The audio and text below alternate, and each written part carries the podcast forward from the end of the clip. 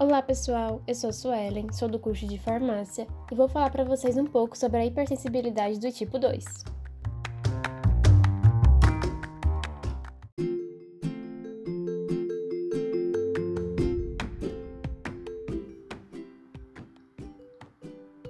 A hipersensibilidade tipo 2 é também conhecida como hipersensibilidade citotóxica mediada por anticorpos.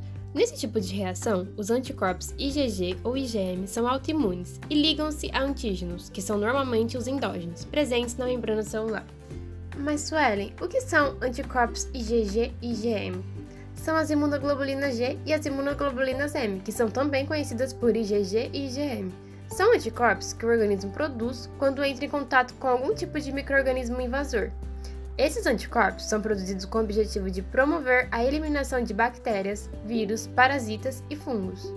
A hipersensibilidade do tipo 2 é característica de doenças mediadas por anticorpos que, ao serem secretados, participam diretamente das lesões de células, promovendo sua fagocitose ou lise, e das lesões de tecidos, induzindo a inflamação. A reação da hipersensibilidade do tipo 2 pode ser desencadeada por três mecanismos principais. O primeiro mecanismo é a opsonização e a fagocitose, que é quando o sistema complemento é ativado por esses autoanticorpos que oposonizam células de um determinado tecido. As células-alvo são fagocitadas e destruídas pelos fagócitos, que possuem receptores para a porção FC da IgG e IgM. Um exemplo é a anemia hemolítica autoimune. O segundo mecanismo é a inflamação, que é quando antígenos ligados a anticorpos são depositados no tecido, ativando o sistema complemento. Os fragmentos gerados irão recrutar macrófagos e neutrófilos que, uma vez ativados, liberam mediadores pró-inflamatórios, enzimas lisossomais e espécies reativas de oxigênio. O resultado é um processo inflamatório que leva à lise celular. Um exemplo é a doença reumática do coração. O terceiro e último mecanismo, mas não menos importante, é a desorganização funcional, que é quando anticorpos ligam-se a receptores normais, causando alterações na função desses receptores ou interferindo no funcionamento celular. O resultado pode ser desastroso, ainda mais se o receptor estiver envolvido na sinalização endócrina e neuromuscular.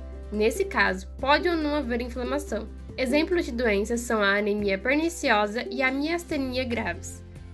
Diagnóstico: Testes diagnósticos incluem detecção de anticorpos circulantes contra os tecidos envolvidos e a presença de anticorpos de complemento na lesão, a biópsia. Tratamento: O tratamento envolve agentes anti-inflamatórios e imunossupressores.